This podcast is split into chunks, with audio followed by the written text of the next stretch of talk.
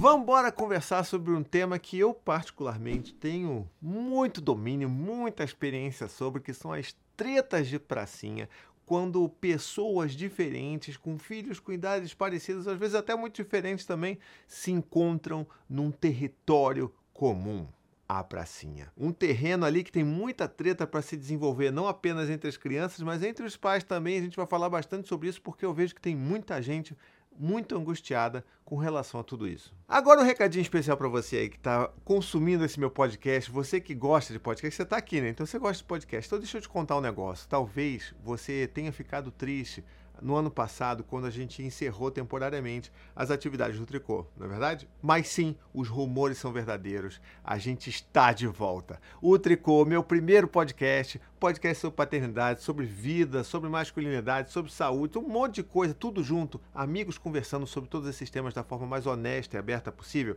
Está de volta. Em nova temporada, todo mundo, o mesmo elenco, tá bom? Não mudou, tá todo mundo lá e a gente está super feliz de estar de volta e compartilhando essa alegria com vocês. Então, já pode ir lá. Você está assistindo esse, esse podcast aqui agora? Você já pode ir agora aí, onde você está ouvindo esse podcast, já procurar Tricô. E você vai ver que já tem episódio novo lá, tá bom? Tenho certeza que você vai adorar. E fica atento, tá bom? Porque assim, tem mais podcast vindo por aí. Só digo isso. Vou deixar só assim, ó. Vou deixar no ar.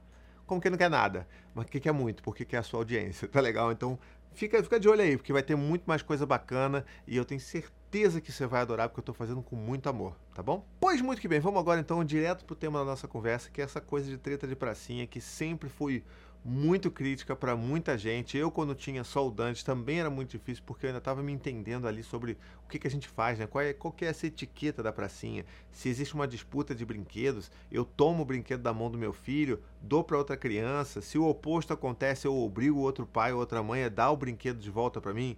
Aquela coisa que a gente nunca sabe se portar, porque a gente não sabe muito bem se socializar, né? Então, quando a gente chega ali na fase dos nossos filhos, a gente se embanana todo. E é por isso que eu estou fazendo essa conversa aqui hoje, para responder a mensagem que eu recebi de uma seguidora lá no meu Instagram. Se você quiser mandar pergunta, vai lá no meu Instagram, arroba Thiago Queiroz, você já manda logo a sua pergunta para mim, que quem sabe vira até um conteúdo aqui, tá bom? Olá! Primeiramente, gostaria de dizer que tanto eu quanto meu marido adoramos o seu trabalho. Ele tem nos ajudado muito. Então, se conseguir me dar um toque sobre o probleminha abaixo, pode ser em qualquer plataforma que provavelmente vamos ver. Haha. pois é, então tô, vou ver aqui se você tá vendo. Não vou nem te avisar. Vamos ver se você vai vir falar comigo então. Mas vamos lá. Tenho uma baby de um ano e cinco meses muito incrível. Estamos muito felizes com o jeito que ela vem crescendo e estamos amando ser pais e participar de todo esse processo. Mas estou tendo um pouco de dificuldade em como lidar com os demais bebês aqui do meu condomínio smilezinho, né? Aquele emoji de smile. Eu gosto sempre de fazer barulhinhos para os smiles. Então, hum, levo a Alice todos os dias nos parquinhos. Aqui tem vários, é bem legal. Pô, maneira esse condomínio aí, hein? E ela acaba fazendo amizade com as crianças maiores, tipo de 5 ou 6 anos. Porque ela consegue lidar bem melhor com elas. Hum. Aí agora vem, agora começa, tá, gente? Então vamos lá.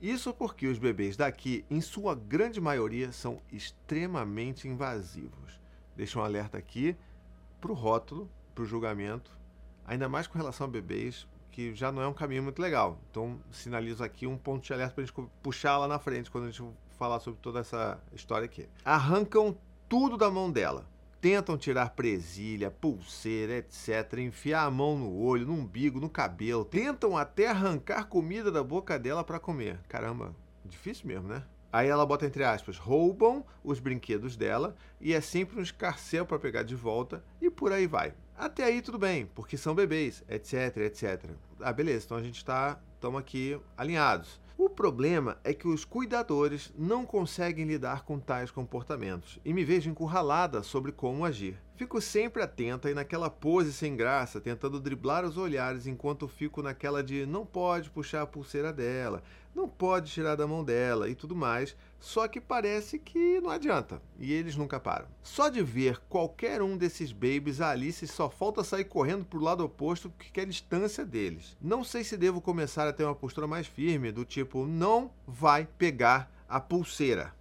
Ela botou vários pontos, então por isso que eu pausei aqui para dar aquela energia né, na locução. É uma situação muito chata. Parece uma anarquia muito doida que os babies podem pegar, comer e fazer o que quiserem que ninguém fala nada. Enfim, espero uma luz. Boa noite. E ela acertou porque eu estou gravando esse conteúdo aqui de noite quando os meus filhos dormem. Mas vamos lá então, tem algumas coisas que eu acho que a gente precisa conversar aqui, tá bom? Eu acho que a primeira coisa é vocês são pais de primeira viagem, é, sua filha é pequenininha, né, tem um ano e cinco meses e a gente fica mesmo assim querendo proteger os nossos filhos de tudo. Não estou dizendo que, que, a resposta para o seu dilema, para né, o dilema de tantas pessoas que estão na mesma situação, seja largar e ver o que vai acontecer com os nossos filhos, porque eles não sabem cuidar de si mesmos, eles precisam né, da nossa ajuda, do nosso suporte, do nosso cuidado, porque eles são pequenos, eles dependem da gente mesmo, né?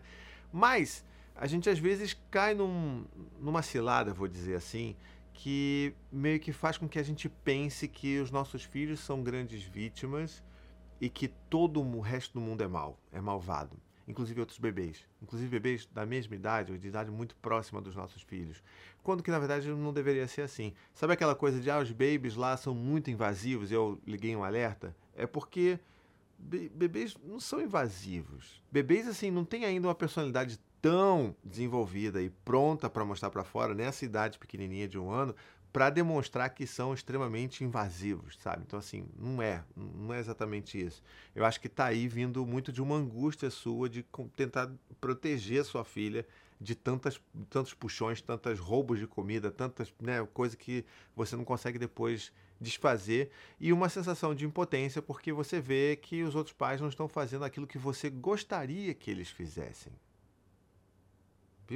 Entendeu a diferença? Eu não estou falando que os pais estão errados. Eles não estão fazendo e não estão atendendo às suas expectativas com relação a como lidar com essas situações. E talvez, se você parar para pensar, eles não saibam lidar com essa situação tanto quanto você não sabe. E todo mundo fica meio assim, né? O que, que eu faço? É claro que tem pais que vão, não vão, tô nem, tô nem olhando para o filho, né? Ficam só no celular e isso é realmente um problema. Mas eu acho que existe uma dificuldade maior aí, que é essa dificuldade de relação, de da gente ficar muito preocupado em não, sabe, não incomodar o outro. A gente vem de uma cultura muito esquisita, né? Principalmente no Brasil, de a gente não pode fazer nada para incomodar o outro, então vamos, vamos tentar ficar aqui na nossa e não vamos falar nada porque vai ficar chato. Sempre tem essa parada. E eu acho que o primeiro, a primeira dica que eu poderia dar para vocês, assim, dica prática, é vá conversar com esses pais. Eu acho que a ação que você sugere no final de ser enérgica, né, e você não vai pegar do meu filho, engrossar a voz e tal, eu acho que esse daí dos caminhos possíveis, esse é o que menos deveria tentar ser explorado. Eu acho que diálogo é a chave de tudo, né? E acho que talvez você pudesse começar, já que é um condomínio, né, já que você mora perto dessas pessoas, não é exatamente uma ida numa viagem que você levou seu filho num parquinho desconhecido. São pessoas que, bem ou mal, você vai ver todos os dias. Então acho que vale a pena um primeiro movimento de buscar conversa, né? De chegar e falar, poxa, caramba, é sempre que eu trago aqui, às vezes eu fico meio assim, porque, né, é, pegam tudo da minha filha, e às vezes eu vejo uma criança que é, pô, é difícil depois pegar. Como é que, você, como é que vocês veem isso? Como é que você pensa nisso? O que, que você acha que a gente pode fazer para resolver? Porque aí minha filha fica chorando, sabe? Mas num tom, não é um tom seu filho é invasivo. Entende a diferença? É tipo assim, poxa caramba, às vezes a gente vem aqui, é tão legal, mas tem dias que, poxa, dá umas tretas entre as crianças, né? Isso é uma boa forma. Poxa, às vezes dá, as crianças dão umas tretas ali, briga, disputa brinquedo, né? Poxa, como é que a gente, como é que você acha que a gente pode lidar com essas coisas, sabe? E aí você vai começar a ver que talvez a outra pessoa também esteja tão perdida quanto você. E vocês podem começar a combinar coisas e estar junto e, sabe, e agir em equipe, porque acho que isso faz com que as crianças entendam melhor, né, o que está rolando. E aí fica uma coisa muito importante, uma outra dica para você aqui, que é o seguinte: bebês pequenos fazem isso, tá? Bebês pequenos não têm controle inibitório. Não tem esse controle dos impulsos de se eu quero aquele brinquedo, eu vou lá e não, não posso pegar, porque é do outro bebê. Não posso fazer isso, eu tenho que me conter. Eles não sabem fazer isso. Eles não sabem nem que isso é errado, não têm idade para saber que é errado, não têm idade para controlar esse impulso, mesmo que soubessem que é errado, então, assim, eles só vão e vão fazer. Para você ter uma noção, crianças, bebês, né, até os três anos, eles não brincam exatamente com outras crianças. Eles meio que estão brincando no próprio mundo. Às vezes vão brincar próximo, às vezes vão até compartilhar algum item, mas na verdade a maioria deles estão ali, cada um brincando no seu próprio mundo, brincando da sua coisinha próximo a outro bebê, entende? Eles não estão brincando juntos. E o fato de estar brincando com crianças mais velhas e ela fica assustada porque toda essa situação, né, sua filha, fica assustada porque toda essa situação ela é muito chocante, né? Isso é uma outra questão, mas ela também não está brincando com as crianças mais velhas de 5, 6 anos. Ela está ali perto das crianças de 5, 6 anos, sabe? Pode haver uma interação ou outra, mas esse conceito que a gente conhece de sentar e brincar junto não vem com essas crianças pequenas, com esses bebês, tá? Eles não têm essa. Eles não atinam para isso, só lá a partir dos três anos. Então a gente começa a pensar que, poxa, se cada, cada bebê no seu mundinho, cada bebê que vê algum objeto de interesse, e se isso já começa a acontecer naturalmente, a gente já pode mudar a nossa forma de enxergar isso, né? Tira essa ideia de que esses bebês são invasivos, que eles são malvados, que eles estão roubando, que eles estão atacando a minha filha, e a gente começa a pensar em como que a gente, enquanto adulto, pode facilitar esse contexto, esse ambiente, né? E o que, que eu quero dizer com isso? Se a gente vai, por exemplo, para uma pracinha hoje em dia, eu penso muito bem em que brinquedos eu vou levar. Porque você levar muito brinquedo, ou levar brinquedos, determinados brinquedos, às vezes dá muito mais trabalho do que se você não levar nenhum. Entende? Então, às vezes, a gente pode pensar nisso, assim, poxa, quer saber, hoje eu vou sem brinquedo nenhum. Eu vou levar só esse baldinho aqui e vamos ver o que, vai acontecer. E aí você vê qual vai ser a interação. Vai ter menos disputa, porque os outros bebês não vão ficar olhando o que a tua filha tem, sabe? Então, assim, comece a explorar formas para tornar esse ambiente mais, vamos dizer assim, menos conflituoso, né? Dessa forma.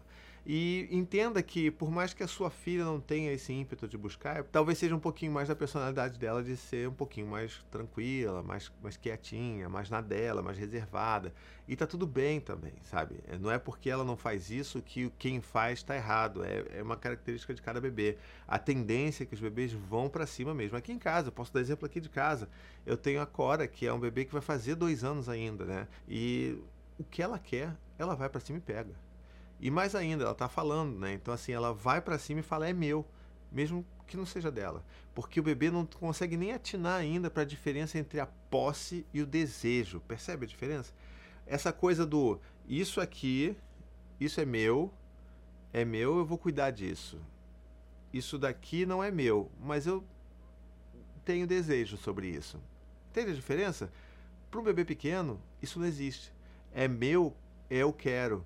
Vai numa loja de brinquedo, é meu e chora, não porque sabe que é dela, é porque ela quer. Então, essa, essa confusão que acontece com o bebê sobre o desejo e a posse acontece muito com bebês de uma forma geral. Então, aqui em casa rola muito disso. Às vezes as crianças estão brincando de Lego, sabe? Pecinha pequena, que não é da Cora. A Cora chega no quarto dos meninos e fala: é meu, e sai por cima de todo mundo, sai batendo, sai gritando, sai chorando até pegar o que ela quer pegar, porque ela acha que é dela, não, porque ela quer aquilo dali. E ela não tem esse controle inibitório ainda, sabe? Então é uma coisa que a gente precisa muito, muito ter bem certinho na nossa cabeça, porque alivia muito essa tensão de tipo, ai, minha filha está sendo vítima de tudo, ai, caramba, essas crianças são muito malvadas, os adultos precisam punir. Aí a gente entra numa estrada que é meio perigosa entende? E não adianta nada a gente fazer determinada coisa com os nossos filhos e desejar o oposto para os filhos dos outros, né? Não, não, faz sentido isso. É uma mudança geral sobre a infância que a gente tem. Então não adianta eu, ah, eu quero criar meu filho com apego, com disciplina positiva, quero que eles sejam muito felizes, quero respeitar a autonomia deles, quero respeitar o tempo deles, mas, mas, os outros filhos não podem se meter na vida dos meus filhos, não. Senão, é, tem que ser punido, tem que ser expulso da escola, porque essa criança é horrível, porque essa criança é maquiavélica e não sei o que lá. Então a gente sabe, para fazer negócio de verdade, a gente tem que mudar a forma como a gente enxerga a infância como um todo, que vai atravessar não só os nossos filhos, mas as outras crianças também que né, vivem junto com a gente nesse mundo, tá? Então é importante pensar dessa forma, porque vai te ajudar a ficar menos angustiada, vai te ajudar a pensar em soluções que não necessariamente envolvem ser mais grosseira ou, sabe, incisiva com o bebê, porque isso não vai ajudar em nada, sabe? Na verdade, vai só piorar a sua situação, porque você vai falar grosso com o bebê, ele vai se assustar com você, vai ficar com medo de você, vai chorar provavelmente, e aí você vai gerar uma situação super constrangedora com os outros pais, sabe, do condomínio, que você nunca nem falou com eles sobre algum problema que você tinha, então assim, só vai atrapalhar, na verdade. Então, é mudar essa ideia e aí a gente pensa, tá, então se isso vai acontecer porque são bebês, né? Então, peraí, eu vou. Eu não vou levar brinquedo hoje. Ou então vou levar só esse kit com pazinha e, e um baldinho. Ou então vou levar um brinquedo que a minha filha não goste tanto. sabe? Quando ela ficar maior, você vai perceber isso também. Você vai começar a falar com sua filha, como eu falo com os meus, olha, o brinquedo que você leva para a pracinha é um brinquedo que você quer compartilhar. Brinquedo que você não quer dividir com ninguém, que não quer emprestar para ninguém, deixa em casa. Não vai levar isso para a pracinha, porque isso vai dar, vai dar, sabe, dor de cabeça. Então, a gente já começa a dialogar nesse nível com os nossos filhos quando eles ficam mais velhos. Quando é um bebê, não dá para dialogar dessa forma. Então a gente toma essas decisões proativamente para evitar o conflito. Então, ó, não vou levar. Nossa, não, esse, esse macaquinho aqui de pelúcia, ela, minha filha ama, ela não, não vive sem aquilo ali, é praticamente um objeto de transição. Não leva isso para a pracinha, para lugares coletivos, para lugares em que se vai compartilhar coisas. O que vai para a pracinha é porque é para ser compartilhado. Às vezes, até melhor para você ver uma coisa interessante aqui. Às vezes é bom você separar um kit de brinquedos que vão para a pracinha. Aqueles brinquedos que não entram dentro de casa, que sempre foi assim, né? O balde com a pazinha, com a estrelinha, a forminha para fazer brincar com a areia, não sei o quê. Isso não entra dentro de casa, primeiro porque é sujo, mas segundo porque aquilo é da pracinha. Então tira um pouco o foco daquele negócio disso ser meu, isso é da pracinha. Então se eu quero brincar com isso, eu vou para a pracinha com outras crianças e vou brincar com outras crianças.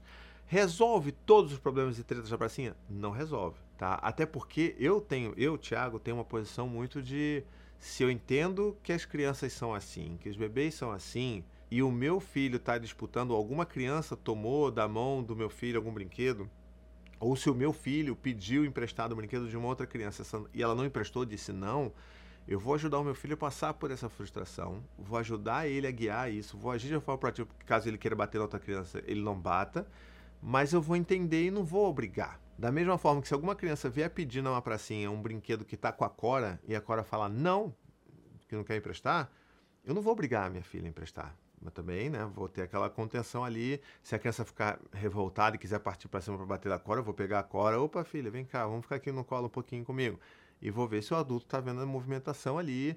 E vou falar, opa, bater, bater machuca, não sei o quê. Então, nesses casos, eu até falo, mas de uma forma amigável, afetuosa, porque são crianças, são bebês, né? Se eu falo de forma afetuosa com os meus filhos, eu deveria estar falando com as outras crianças do mundo dessa mesma forma, sabe? Então é, é um pouco a, sabe? É a forma como a gente enxerga a infância. Eu acho que essa é a chave principal dessa nossa conversa aqui. Então, vai dar briga? Não quer emprestar? Eu vou respeitar o direito do meu filho de não emprestar. Eu, assim como eu vou fazer o meu filho entender que ele precisa respeitar o direito da outra criança não emprestar o brinquedo ou não devolver em determinada hora. E vou sempre falar uma frase que, para mim, assim, essa frase é clássica na minha, nas minhas tretas de pracinha, inclusive tão clássica que ela se bobear, ela está presente no meu primeiro livro que eu escrevi há anos atrás, que é O Abraço Seu Filho, quando a Anne estava grávida da Maia. Olha isso. Então só tinha o Dante e o Gael. Eu escrevi esse primeiro livro. Se quiser, procura aí, vai estar tá aí né, o link para você comprar, porque é um livro muito legal. Modéstia à parte, é um livro muito bom. Mas lá eu já falava sobre isso, que é essa máxima que é o seguinte: quando a criança quer alguma coisa que está emprestada e não consegue dar, não sei o quê, a gente fica assim, poxa, e aí, o que, que eu vou fazer? Qual que é o. Vou, cinco minutos? Ah, não, daqui a cinco minutos você vai devolver, daqui a cinco minutos você vai pegar. Daqui a cinco minutos... Não, eu falo em termos de vez, né? Então, assim, quando a vez do seu amiguinho acabar de brincar com isso aqui, ele vai te emprestar. Eu não sei quando, mas eu sei que a vez, em algum momento, essa vez vai acabar, esse interesse vai perder e você vai poder brincar. Pode ser que aquela criança vá embora e leve o brinquedo e, e que seu filho não, não tenha a oportunidade de brincar. Mas é outra forma da gente lidar e ajudar os nossos filhos a passar por essa frustração também, de tipo, caramba, filho, a vez dele foi tão longa que não acabou e ele foi embora e você não teve a sua vez para brincar com aquele brinquedo. Poxa, que triste, né, filho? Poxa, vem cá, vem no colo do papai. Vem cá, vamos, vamos conversar fica aqui. E se a criança chorar, tá tudo bem, tá tudo bem chorar, filho. Você tá muito chateado, você queria muito ter a sua vez e não conseguiu ter a sua vez. Entende? A gente não tem que blindar os nossos filhos dos momentos difíceis. A gente tem que ajudá-los a caminhar através desses momentos difíceis da forma mais amparada emocionalmente possível que a gente pode oferecer para eles. Então, é muito diferente. Então, se isso acontece com os nossos filhos, a gente vai acolher, a gente vai amparar, a gente vai, dentro da medida do possível, evitar que violências né, e agressões entre bebês e crianças aconteça, mas a gente sempre vai ter esse olhar mais tenro, mais, sabe, mais empático, mais curioso sobre a criança e menos julgador, porque senão a gente entra nesse lugar de todas as crianças são inimigas do meu filho porque não tratam o meu filho bem. E aí também não é um caminho muito legal a se seguir tá bom? E bom, eu queria muito ouvir a sua opinião sobre isso. Deixa aqui nas caixinhas de perguntas. Se você está ouvindo esse podcast no Spotify, você pode ir ali no Spotify mesmo e responder a caixinha de perguntas dizendo o que, que você acha dessa conversa daqui. Então, diz aí o que, que você acha. Você acha que é isso mesmo? Você acha que eu estou exagerando? Você acha que eu estou criando filhos é, de forma muito permissiva? Lembre-se que eu tenho quatro filhos e muita estrada de pracinha nas minhas costas, hein? então, assim, Comenta aí o que, que você acha, comenta quais são as suas maiores dificuldades, tá bom? Porque eu acho que é importante você botar aí na tua caixinha de perguntas. Se você tiver alguma outra dúvida, deixa aqui, porque eu tô sempre olhando as caixinhas de perguntas aqui do Spotify, porque me ajuda a saber o que, que você está pensando, que tipo de outros conteúdos você gostaria de, de assistir. Então, deixa aqui, tá legal? Então, eu vou ficando por aqui. Um beijo, até a próxima tchau, tchau.